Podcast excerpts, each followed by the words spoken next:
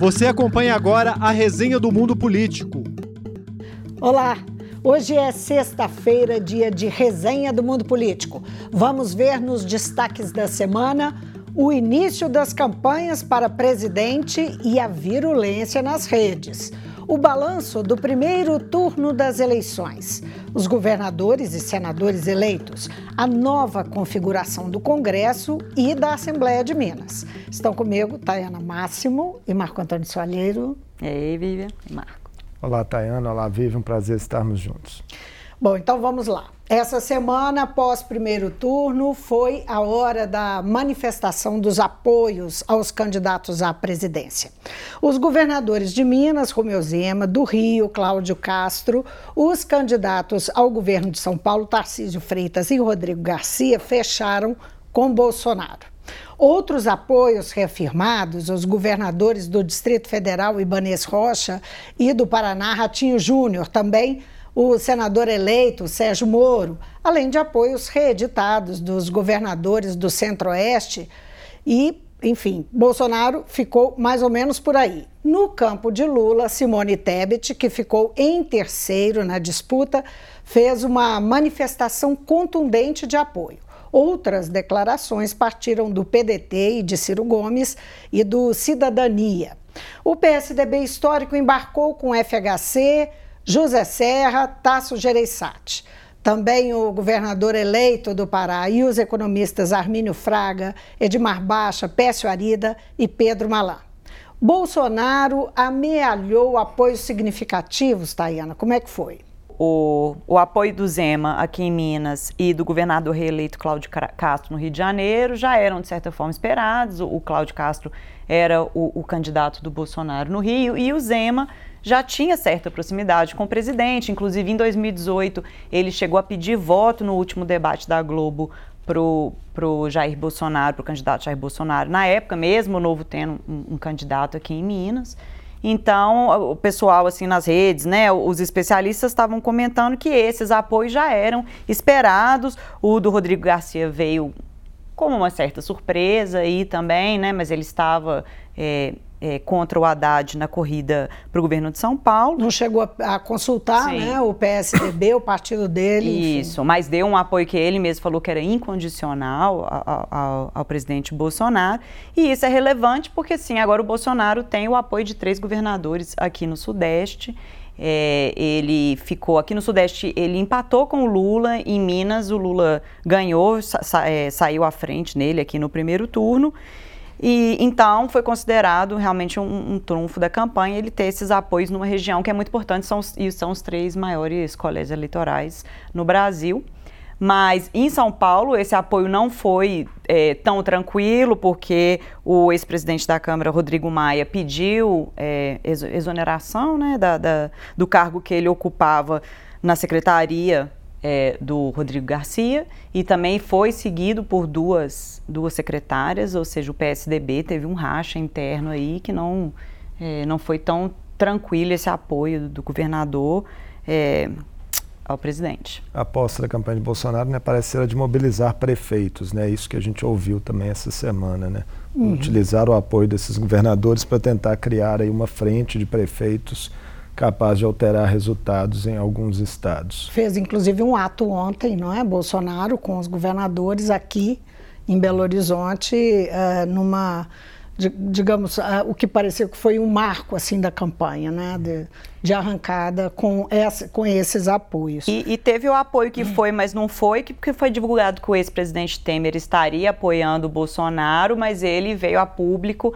falar que não, que ele estava fora do Brasil e que ele não fala de questões nacionais quando ele está fora e que ele retornaria aí, acho que no meio, no final da semana, então que ele se pronunciaria a respeito, até agora não, não declarou apoio para nenhum dos lados. Informações de bastidores dão conta de que as filhas de Temer né, fizeram pressão para que ele não declarasse esse apoio. Marco, e é, como é que foram vistos os apoios de Lula, não é? Tebet certamente é a Simone Tebet, que foi, ficou em terceiro lugar na disputa, é certamente o maior, mais relevante apoio que recebeu até agora. Isso aí, Vivi, a Tayane e todos que nos assistem, foi a consolidação de uma frente ainda mais ampla do que a que Lula já juntou no primeiro turno, quando teve apoio ali de oito ex-presidenciáveis.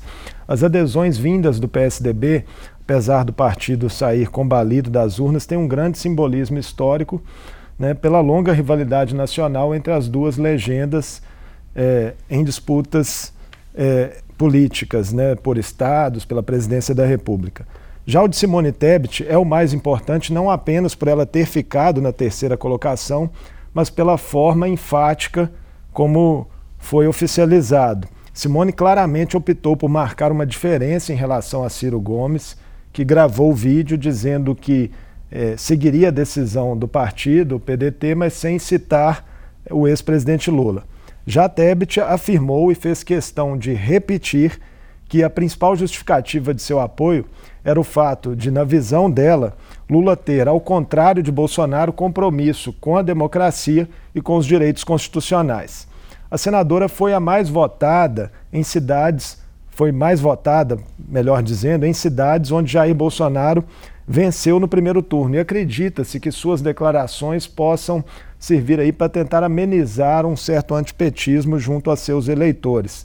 Tanto Tebet quanto Ciro eh, tiveram a promessa de que pontos de seus programas serão incorporados pela campanha de Lula, como compromissos para ampliação da educação integral, criação de um programa de poupança jovem e também é, programas para zerar dívidas no SPC e de renda mínima.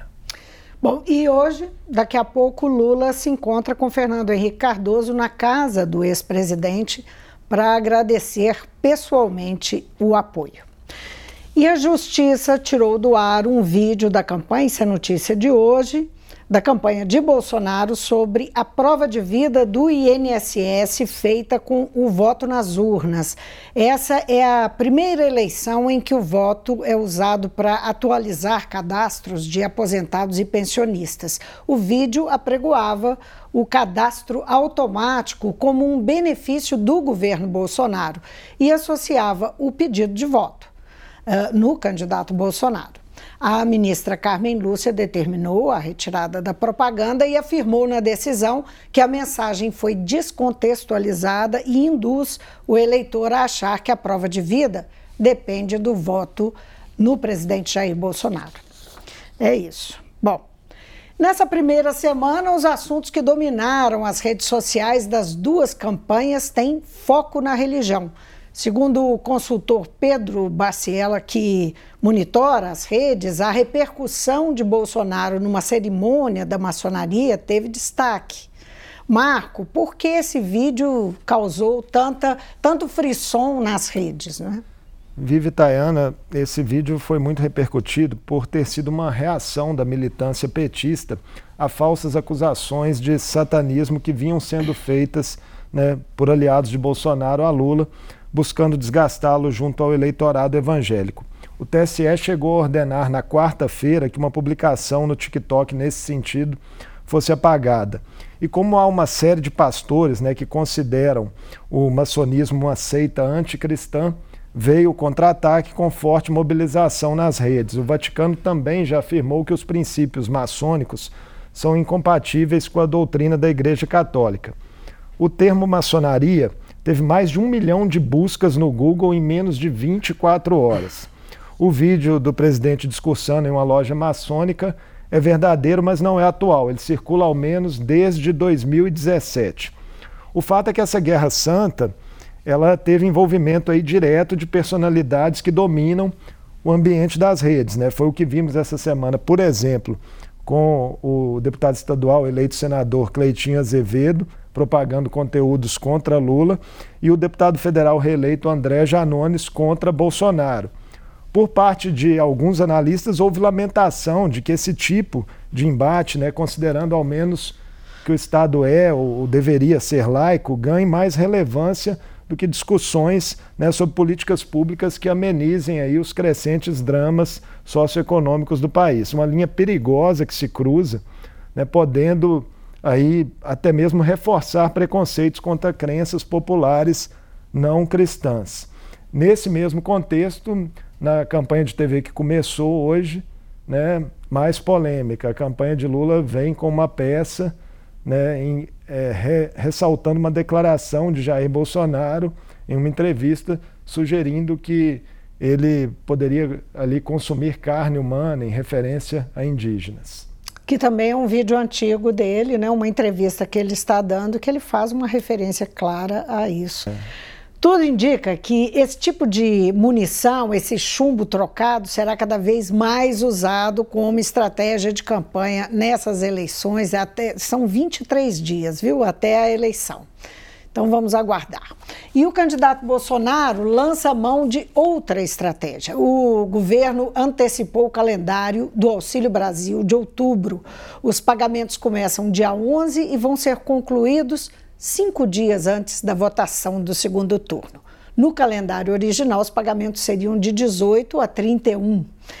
A mudança também inclui o Vale Gás. Bolsonaro ainda prometeu o 13º do Auxílio Brasil para 17 milhões de mulheres. Segundo o presidente, o benefício já está acertado para o ano que vem. E essa semana a Quest divulgou a primeira pesquisa de segundo turno. Vamos conferir os números da estimulada. Lula tem 48%, não é? é Bolsonaro 41%, indecisos 7%, branco nulo e não vai votar 4%. A margem de erro da Quest é de 2 pontos percentuais. Pois é, sobre a polêmica em torno do desempenho dos institutos de pesquisa, está lá no hot site das eleições, no portal da Assembleia, a entrevista do CEO do Instituto Atlas, Andrei Roman, tratando do assunto. Ele analisa os motivos das discrepâncias entre os levantamentos e o resultado das urnas. Então, agora nós vamos ver as intenções de voto da Quest por região. Então, Nordeste, Lula teve 62% das intenções de voto, Lula aparece com 62% das intenções de voto. No Norte, 51%, Sudeste, 44%, Sul, 38%, Centro-Oeste, 42%. Bolsonaro perde no Nordeste com 29%, no Norte com 41%, uh, empata no Sudeste com 44%, no sul com 53 e no centro-oeste com 49. Está indecisos. No sul e no centro-oeste, Bolsonaro vence. Sim, vence no sul e no centro-oeste. E essa projeção para o sudeste é justamente o que a gente abriu o programa falando, né? A importância dos apoios que, que eles estão buscando no sudeste, justamente porque né, tá empatado e eles precisam tentar tirar votos aqui de algum lugar. Importante lembrar também, Tayane e Vivian, que esse primeiro retrato de segundo turno da Quest vem após muita polêmica né, sobre discrepâncias das pesquisas dos maiores institutos no primeiro turno. Né? Foi inclusive o tema né, da entrevista que a Vivian citou agora há pouco, de Andrei Roman, né, do Instituto Atlas ao mundo político. Ah, é, é, importante mencionar que nós trouxemos ele porque ele foi o único uh, diretor de instituto que considerou que houve erro. É. Não é? Existem uma série de explicações, mas que estão uh, e, não, não com essa abordagem. E essas discrepâncias né, elas ocorreram sobretudo em relação à pontuação de Jair Bolsonaro ao final do primeiro turno, além de várias outras nas disputas pelo Senado e por governos estaduais. Então a confiança é, nas pesquisas começa inegavelmente um pouco abalada né, junto à população neste segundo turno. E houve até apresentação pelo líder do governo na Câmara, Ricardo Barros, de um polêmico projeto que criminaliza a divulgação de pesquisas eleitorais que divergem acima da margem de erro do resultado das urnas. Né? É uma estratégia aí para tentar mobilizar ali a militância bolsonarista também, que é muito cética em relação às pesquisas. Só, só complementando essa questão que a gente estava falando da, da polêmica das pesquisas, o José Roberto de Toledo fez um texto no UOL e comentou também na revista Piauí que as pesquisas elas são assim é uma, uma espécie de filme que a gente vai vendo, né? Cada pesquisa é uma fotografia que faz parte de um filme que vai mostrando a tendência de votos, mas que não é um exercício de, de futurologia, né? São apenas tendências, e que esse filme ele para justamente antes do final, porque as pesquisas são divulgadas até sexta-feira e muita gente se movimenta ali para voto útil, voto envergonhado, essas questões todas que a gente já vem conversando, no último dia, nas últimas 24 horas, no sábado e no domingo. Então, as pesquisas elas acabam que não pegam esse momento crucial. E aí, para a gente pensar as pesquisas sempre assim, elas são uma tendência, né, uma projeção, mas o que define mesmo o resultado são as urnas, no fim das contas. É. Na verdade, o Antônio Lavareda é, é rejeita essa ideia de prognóstico, ah, que a pesquisa não é prognóstico. Ele insiste em dizer que é um, o retrato do momento, como eles gostam de usar, a expressão que é usada, é um retrato de momento. Então, não pode ser trabalhado como prognóstico, sim, sim. porque o, com, com prognóstico ela seria furada, ela pode sofrer mudança até o último. É, segundo, eles gostam, né? inclusive, sempre de abrir. Se a eleição fosse hoje, ou seja, Exatamente. Todo, né? não é por acaso que se usa essa é. expressão, é. né? Foi nesse contexto quente, né, que vários executivos de institutos concederam entrevistas dando explicações sobre movimentos não captados e diferentes metodologias adotadas ao longo dessa semana. A Quest, por exemplo, né, que nós acabamos é, de ver, ela faz levantamentos com entrevistas presenciais. E Felipe Lunes, né, executivo da Quest, ele ressaltou na divulgação dessa pesquisa que apesar da vantagem momentânea de Lula, há outros elementos ali, né, em, captados pela pesquisa, como por exemplo a diminuição da rejeição de Bolsonaro, é, o aumento do número do percentual de eleitores que acredita ser viável que o governo tem uma segunda chance, né, que Bolsonaro tem uma segunda chance de gerir o país, que conferem uma grande dose de imprevisibilidade em relação ao que pode acontecer uhum. nas é, próximas nesse, nesse semanas. Caso, nesse caso da segunda chance, é, é, bom que se diga também que os eleitores, curiosamente, dizem que Lula também merece também uma merece. segunda chance é. nos mesmos uhum. termos, nos mesmos patamares. Então ele dizia que pontuava esses dados justamente para dizer que a fotografia de momento é favorável ao ex-presidente Lula, mas que nós temos três semanas pela frente, as aspirações se movem, as expectativas, emoções, enfim, uhum. que não é uma projeção definitiva. Tivemos outra pesquisa divulgada essa semana também, a Poder Data, por uma metodologia diferente, por telefone, e nela a diferença a favor de Lula ficou um pouco mais estreita, ficou ali na casa de 4% dos votos válidos. É, essa vai ser uma disputa muito apertada, está sendo reiterado o tempo todo. Então, agora vamos relembrar os resultados das urnas na eleição para presidente. Só a título de comparação, os votos válidos da Quest foram 54 a 46. Então, Lula, esse é o resultado da urna, das urnas. Lula tem, é, terminou a eleição com 48,43% e Jair Bolsonaro com 43,20%. 6 milhões de votos aproximadamente a diferença. Exatamente. Então vamos agora aos resultados do Congresso. Primeiro, os cinco partidos que fizeram as maiores bancadas na Câmara.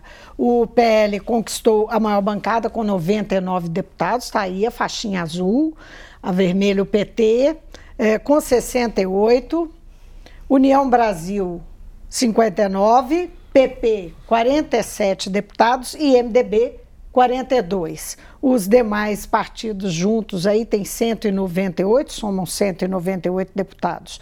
Outro partido uh, que também fez 42, como o MDB, e, e é, está na barra de outros, não está aparecendo aí no nosso, é, na, na, na, nossa tela, é o PSD. Então, PSD, como o MDB, tem 42 uh, deputados. Os resultados desses partidos, Vivi Tayana, ficaram dentro do que era previsto, né? com o PL e a federação liderada pelo PT crescendo, puxados pela forte polarização da sucessão presidencial. Outros partidos de centro-direita que elegeram grandes bancadas tinham tido bom desempenho nas eleições municipais e colheram agora os frutos. Chama atenção, nos dados gerais da Câmara, ainda o derretimento de algumas legendas. O tradicionalíssimo PSDB, que já governou o Brasil e vários estados, com apenas 13 deputados. A bancada do novo partido do governador Romeu Zema perdeu cinco dos oito deputados que tem atualmente, contará com três a partir do ano que vem.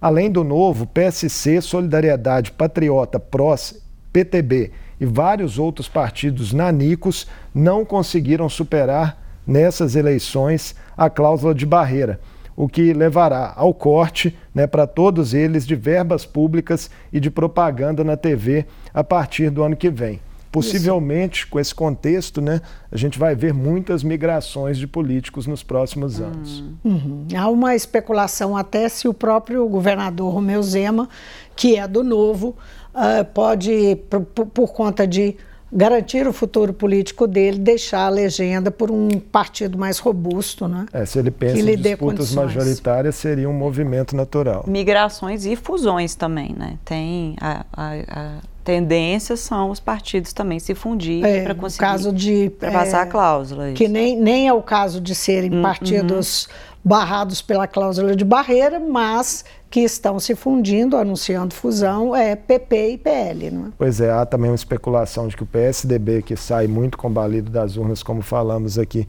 pode se juntar ao MDB. Uhum. São movimentos aí que a gente vai ter que acompanhar nos próximos meses. Uhum. E a bancada das deputadas cresceu na Câmara, timidamente, mas cresceu. É, exatamente. Timidamente foi de 77 deputadas para 91. E é, isso, isso representa 18% do total. Deixa eu, tinha aqui anotado. 14 deputadas a mais. Né? Isso. Né? E é. né, 18% do total de deputados que a gente vai ter no ano que vem, mas o perfil médio do deputado federal eleito ainda é um homem branco, casado com ensino superior e uma média de 49 anos. Serão 422 deputados e essas é, 91 deputadas, né? E falando um pouquinho do perfil dessas, dessas deputadas eleitas, pela primeira vez a gente vai ter duas mulheres trans entre os 513 deputados, a Érica Hilton de São Paulo e a Duda Salabert aqui de Minas. Dos cinco parlamentares eleitos indígenas, quatro são mulheres e dessas mulheres eleitas, 32% das mulheres a partir do ano que vem vão ser mulheres negras. É, é eu queria só comentar assim, que esses dados todos estão sendo é, compilados pelo Observatório das Eleições, que a gente teve até aqui no dia das eleições a Viviane Gonçalves, que faz parte de uma série de pesquisadores que fazem parte, e é legal se as pessoas quiserem entrar para ver, porque lá, além da gente, além dos números, né, de quantas deputados ou deputados, eles fizeram um perfil bacana, tanto dos candidatos e candidatas, quanto os uhum. eleitos agora, que fazem toda essa, essa projeção, assim, de... Certamente. De a, o observatório certamente mostra que existe um movimento, que está em, que essas, uh, essas candidaturas, essas minorias estão, estão crescendo, mas ainda está muito é, distante exatamente. de alcançar, né? Nós, as mulheres, acho um pouco mais da metade da população e ocupando assim apenas 18% do, das cadeiras, né? Então assim está no caminho, mas falta ainda para chegar Falta lá. Ainda. A gente tem sempre que olhar para o todo para é. ver quanto, quantos são 14 vagas a mais. O que né? são isso? É, mulheres que são mais de 50% do eleitorado nacional, né? Sim. A gente Exato. sempre tem que lembrar isso. É. As mulheres são mais de 50% uhum. do eleitorado nacional. Isso. É, é isso que tem que ser perseguido, na verdade, né? Esse equilíbrio, esse nível de representação. E por último, o dado de renovação na Câmara dos Deputados. Está aí, ó. É, como esperado, não é? houve um número extraordinário de reeleitos, 311 contra 202 novos deputados. Muitos nem tão novos assim, né, Marco uhum. Antônio? Isso aí, o índice de renovação na Câmara dos Deputados na eleição de 2022 foi de 39,38%, segundo o cálculo da Secretaria-Geral da Mesa da Câmara dos Deputados. Trata-se de uma queda em relação à renovação recorde de 43% que tinha sido registrada em 2018. Né? Ali foi uma eleição marcada por muitas novidades na política, né? nomes que ainda não tinham histórico de atuação no meio que acabaram né, se elegendo. Agora a política tradicional parece recuperar força. Né? Essa renovação, entretanto, de acordo com analistas do DIAP, ela pode ser considerada relativa porque houve o fenômeno também da circulação de poder, que é o que eles chamam com o ingresso aí ou retorno de ex-deputados ah. federais, é, ex-deputados estaduais, senadores, além de governadores, prefeitos, uhum. enfim, nomes conhecidos na política. Em geral, né? Né, que agora estarão Não. na Câmara dos Deputados.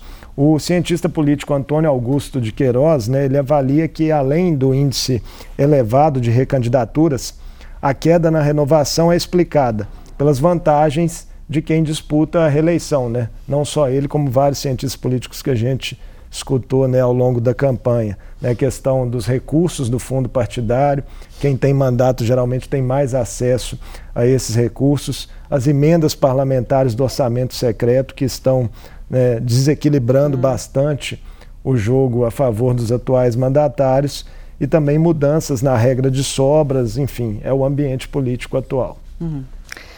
No Senado, o PL, partido de Bolsonaro, também conquistou o maior número de vagas entre as 27 cadeiras que estavam em disputa. Só lembrando que só um terço das vagas foram uh, uh, a disputa, não é? For, foram colocadas em disputa nesta eleição.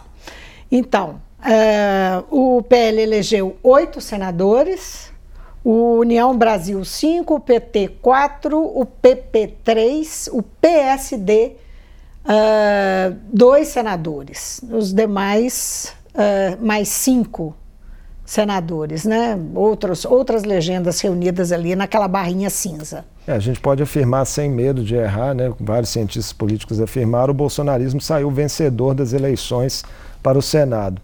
O partido não só foi a sigla que mais elegeu, né, com oito deputados, mas chama atenção também quem são oito senadores, mas chama atenção também quem são eles, né? vários ex-ministros do governo Bolsonaro, como Rogério Marinho, do Rio Grande do Norte, Marcos Pontes, de São Paulo, Tereza Cristina, no Mato Grosso, Damares Alves, no Distrito Federal, e o vice-presidente da República atual, Hamilton Mourão, no Rio Grande do Sul. De 27 vagas no Senado, foram 14 eleitos eh, no total aí com o endosso de Bolsonaro, turbinando especialmente né, a bancada do PL, como nós vimos. O ex-presidente Lula por sua vez, conseguiu eleger oito aliados, pouco mais da metade do principal adversário. A tática de Bolsonaro, né, de apresentar aí no seu campo candidaturas fortes ao Senado, ela já visava né, tentar estancar em um eventual futuro governo derrotas que o governo sofreu na casa de forma muito constante nesse primeiro mandato do presidente. Além disso, bolsonaristas senadores também devem pressionar o Supremo Tribunal Federal, uma vez que agora, né, em uma condição numérica melhor ali na casa, poderiam, por exemplo, tentar emplacar processos de impeachment contra ministros do Supremo. Hum, é. é o tipo de decisão que passa pelo Legislativo unicamente no Senado, não é? Bom, na composição total de 81 senadores, o PL ainda se mantém como maior bancada do Senado. O PL tem agora 13 senadores, não é? União Brasil 12, PSD 11 e o PT 9 senadores, os demais então 26. Então isso aí é a composição geral dos, das 81 cadeiras, elas estão distribuídas, os cinco que têm mais cadeiras, estão aí PL, União, União Brasil, né? PSD, MDB e PT. É. Confirmando o trunfo do Bolsonaro, mesmo presidente Bolsonaro, de conseguir, ele inclusive na inserção, na primeira inserção de TV do segundo turno, ele já frisou essa questão na propaganda eleitoral dele, falando que num eventual segundo mandato ele teria maioria na Câmara e no Senado para conseguir dar prosseguimento a pautas importantes do governo dele. O presidente do Senado, é, Rodrigo Pacheco, presidente atual, ele é uma figura assim muito diplomática, não entra num embate aberto, mas já engavetou várias pautas que às vezes vieram da Câmara, é, pautas de interesse do governo. Muitas vezes ele não deu prosseguimento a essas pautas. Então, dentro do PL, inclusive, o Globo, essa no início dessa semana já deu notícias falando que já começou a movimentação para visando a presidência do Senado no, a partir do ano que vem. A, a, a ex-ministra Damares Alves, que foi eleita, já, já falou, disse que já andou nos bastidores ali comentando que ela teria interesse e também a, a senadora eleita Tereza Cristina seria um nome que o PL pensaria em colocar na presidência da é, casa. vai ser é, uma, um desafio né, uhum. ao Rodrigo Pacheco. Exato. Então, Agora vamos para Minas. A eleição de governador foi no primeiro turno, como esperado.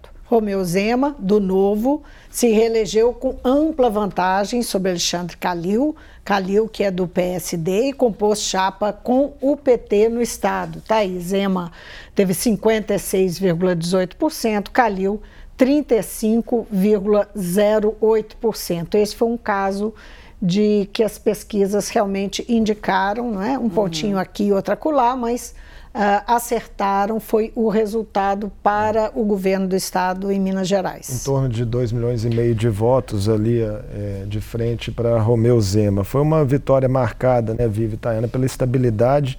Zema liderou as pesquisas né, do início ao fim, sempre com indicativo de que teria pontuação suficiente ali para vencer em primeiro turno e ostentando bons índices de avaliação de governo puxados, sobretudo, na visão de analistas, por ter colocado ali os salários em dia do funcionalismo, né, após cinco anos é, de pagamentos parcelados.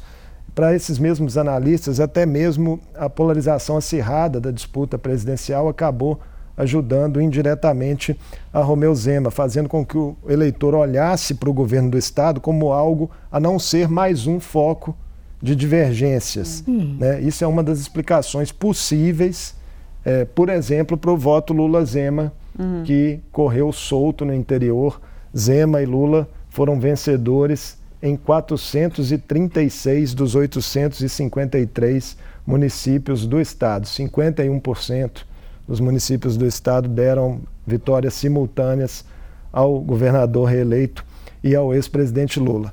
Agora a dúvida, dúvida né, é saber até que ponto a declaração de Zema, dada essa semana, como falamos no início do programa, de apoio a Bolsonaro, vai interferir é, no jogo eleitoral no Estado. A gente sabe que o governador está tentando aí mobilizar prefeitos, enfim, mas o que o eleitor vai fazer na urna, só ele que sabe. Uhum. Zema é, chama atenção que ele usa e bate firme, é, desde que anunciou que está com Bolsonaro, era um discurso antipetista. Ele está uhum. apostando nisso. Né? Bom, agora como fica a composição da Assembleia de Minas entre os cinco maiores partidos a partir de 1 de fevereiro do ano que vem, quando os deputados eleitos tomam posse? O PT terá 12 cadeiras, não é? Uh, o PL, 9. O PSD também 9. O PP, 6. E o PV, 4. Então, esses são os cinco maiores partidos, vão ser as cinco maiores representações na casa. É, e 37, então, estão num, num grupo de ou, outros partidos. Salvo engano, me corrija se eu estiver errado, nós vamos ter 23 ou 24, 24 partidos. 24 partidos representados nessa legislatura na Assembleia de Minas. Uhum. É, o, a casa opera em blocos, né?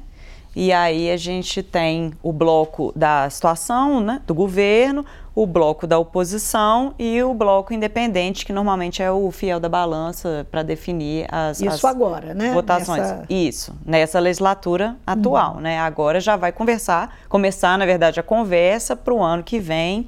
É, para ver como é que eles vão se organizar. Os blocos e bancadas são importantes também para a composição das comissões aqui dentro da casa. Então, provavelmente agora vai começar é, esses arranjos é, para o ano que vem. É, o deputado Cristiano Silveira, deputado reeleito Cristiano Silveira, veio aqui no mundo político essa semana. Ele é que é presidente estadual do PT e ele falou que primeiro agora o PT vai estar focado aqui em Minas, no segundo turno, na campanha, garantir, tentar garantir a vitória do, do ex-presidente Lula, então que eles só vão conversar disso um pouco mais para frente, mas a gente já pode esperar aí para o final do ano essa conversa de como é que vai ficar no ano que vem essa composição desses blocos. É, falando de um retrato mais geral, né, Vivi Tayana, a oposição cresceu, de fato, é, na Assembleia, né, já larga aí com 17 deputados eleitos pela federação liderada pelo PT, mais três da Federação Pessoal Rede, contam também com o PROS aí como é, uma adesão praticamente certa a esse grupo. Então já nasceria aí com 21 deputados. O que daria condição de ser bloco. É, já poderia funcionar ali como um bloco de 21 deputados. Mas grupos à direita do espectro político né, conquistaram parte significativa dos votos e hum. continuam predominando na Assembleia, como nós vimos no quadro partidário. Né? O resultado prático é que, ao contrário do que ocorreu nesse primeiro mandato do governador, abre-se uma maior possibilidade né, para que Romeu Zema construa uma maioria pró-governo aqui na Assembleia. Mas essa também não é uma situação né, automática. A gente recebeu aqui o cientista político Paulo Diniz na segunda-feira, né, que até enfatizava que Zema, para é, consolidar aí o apoio de 40, 40 e poucos dos 77 deputados estaduais, vai ter que conversar bastante, são muitos partidos representados, entender a, a legitimidade de cada um deles, né, dos interesses de cada um deles e fazer política essencialmente, né, algo que incluindo a oposição também, é, né, a relação algo, com a oposição. Sem dúvida, algo que o governador é, ele mesmo admite, né, não ter talvez cuidado direito ao longo de seu primeiro mandato, né, teve ali muitos uhum. atritos com a casa. Agora, alguns observadores é, da política mineira e que tiveram atentos ao comportamento do governo do estado, do governador, eu vi pelo menos mais de um é, dando um voto de confiança, dizendo que ele aprendeu é. como é que funcionam as relações né, entre executivo e legislativo ao longo desses quatro anos. Isso é a ver.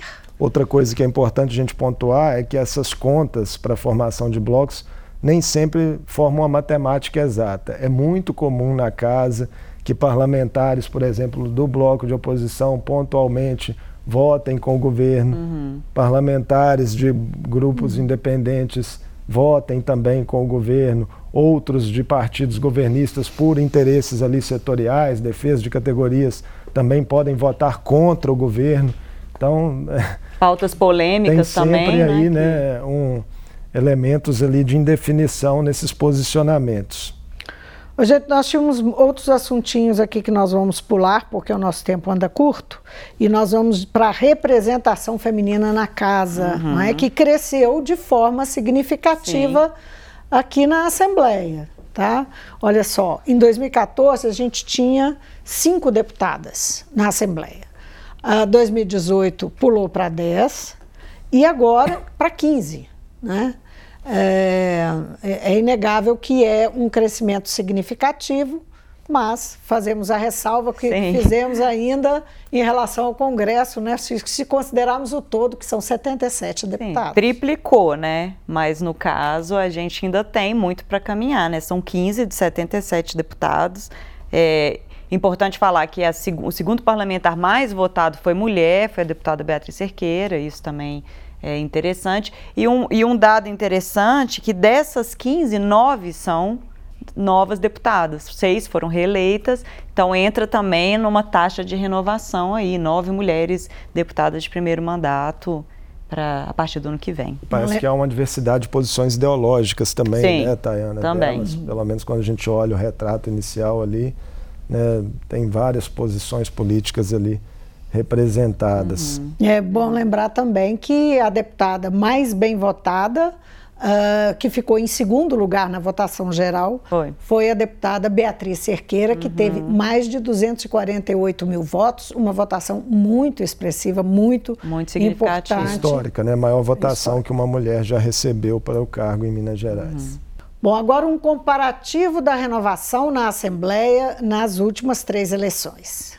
Tá aí, ó. Em 2014, uh, tínhamos 26 novos deputados, 51 reeleitos. 2018, 31 novos para 46 reeleitos.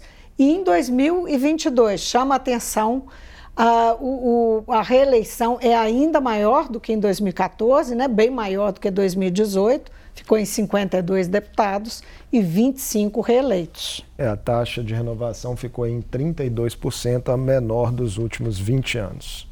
Um espelho aí, a mesma coisa da Câmara que a gente viu, né? A gente vê que nacionalmente e, estadual, assim, eles é um movimento muito ligado, um movimento, é, sim. É uma eleição da política tradicional, né? Quem tinha mandato é, saiu bastante fortalecido. E que, e que pa parece ter, em termos de orientação política, uma verticalização né, no país. E depois de toda a polêmica em torno da segurança das urnas, na segunda-feira, o Tribunal de Contas da União informou que não registrou nenhum dado incorreto na conferência de votos para os cargos de senador, governador e presidente. O levantamento foi feito em 560 boletins de urna. Marco Itaiana. Pois é, Vive, Tayana. A Transparência Eleitoral Brasil, né, uma organização sem fins lucrativos que atuou como observadora das eleições de 2022, afirmou em um relatório divulgado na terça-feira que não identificou inconsistências no sistema eletrônico de votação. A organização afirma no relatório que presenciou uma ofensiva das Forças Armadas para lançar dúvidas sobre o sistema eleitoral, mas a postura se amenizou quando o Tribunal Superior Eleitoral atendeu a principal sugestão dos militares e implementou ali um projeto piloto do teste de integridade com biometria. Esse trabalho da transparência eleitoral, né, Brasil, contou com 98 observadores em 14 estados e também no exterior. A missão participou de todas as etapas de auditoria promovidas pelo TSE e da preparação das urnas eletrônicas é, no dia da votação, acompanhou desde a abertura até o encerramento das apurações e, e continuará com esse trabalho de monitoramento para o segundo turno em 30 de outubro. E esse teste de integridade das urnas, ele sempre foi feito, só que ele era feito nas sedes do, dos TREs nos estados. E aí, por causa justamente né, dessa tensão aí, desses pedidos das Forças Armadas, o TSE topou fazer esse teste, por isso que é um projeto piloto, em loco, nas sessões é, eleitorais mesmo, e algo que chamou a atenção de quem estava lá acompanhando foi a ausência é, dos partidos acompanhando esse, esse teste, inclusive o PL, que é o partido do presidente, que um pouco antes da votação é, soltou um comunicado lançando dúvidas aí sobre, sobre o sistema eletrônico de votação, sem provas, e o PL não compareceu é, em loco para poder acompanhar essa, é, esse teste. E, além disso, o, também o que chamou atenção essa semana foi que as Forças Armadas ainda não se pronunciaram, elas que disseram que iam fazer um, um, um boletim, uma espécie de é, relatório sobre a fiscalização das urnas, ainda não se pronunciaram sobre a eleição esse ano, a votação eletrônica. Pois é, e hoje, a despeito de todas as evidências de uma eleição segura, sem problemas, a revista Veja traz uma entrevista de Jair Bolsonaro reeditando os ataques e críticas ao Supremo Tribunal Federal, à lisura do processo eleitoral, levantando as mesmas suspeitas de fraude que faz desde o ano passado. Bolsonaro disse ainda que as Forças Armadas estão analisando o funcionamento das urnas com lupa e que o presidente do TSE, ministro Alexandre de Moraes, age como um ditador. É, parece que é uma narrativa que o presidente insiste, né, sobretudo em relação às urnas ali, de tentar é, lançar dúvidas sobre o sistema, mas para talvez criar algum clima de incitação, tentar criar algum clima de incitação na sociedade, caso o resultado do segundo turno não seja o que ele deseja. Uma narrativa. Parece muito claro a essa altura, né? A insistência é, nesse tipo de argumento que, como você mesmo falou, vive como atestam né, vários organismos internacionais, nacionais, não encontra nenhum respaldo probatório. E uma narrativa que alguns estavam com esperança de que ele abandonaria agora no segundo diante turno, das evidências. Di, diante das evidências, sim, e, e, e, do próprio discurso dele logo depois do primeiro turno, alguns analistas estavam pensando que talvez ele largasse essa, hum. essa questão de colocar dúvidas sobre o sistema eleitoral, mas como a gente viu, parece que isso aí também vai, vai ser bastante trazido durante a campanha do segundo turno. É, também. O TSE e todos os tribunais regionais eleitorais estão permanentemente mobilizados, né, respondendo diariamente diversas fake news uhum. relacionadas às urnas eletrônicas. Bom, eh, temos que eh, é acompanhar, né, para ver no que vai dar e esperar que não seja nada além de é, mais um, um, discurso, uma narrativa por si só. Né? Uhum. Tayana e Marco Antônio, sextou no mundo político. Sextou. Temos ainda mais três semanas, né? Ah, segundo é, turno é, pela só, frente. É, Essa foi a primeira. Né? Só, só agora. Né? Essa foi a primeira. Sextou por enquanto. Porque tem mais, né? vem mais. Mas é bom também. Obrigada pela parceria de sempre, meninos. Obrigada. Obrigado. Então, você de casa, muito obrigada pela companhia. Até segunda-feira, sem falta. Até lá. A resenha do mundo político é uma realização da TV Assembleia de Minas Gerais. Participam do programa os jornalistas Vivian Menezes, Marco Antônio Soalheiro e Tayana Máximo. A edição de áudio foi de Tarcísio Duarte e a direção de Alevi Ferreira. Acompanhe a cobertura especial da TV Assembleia de Minas sobre as eleições. Para assistir a todos os conteúdos, acesse almg.gov.br barra eleições 2022. TV Assembleia, eleições com todas as vozes.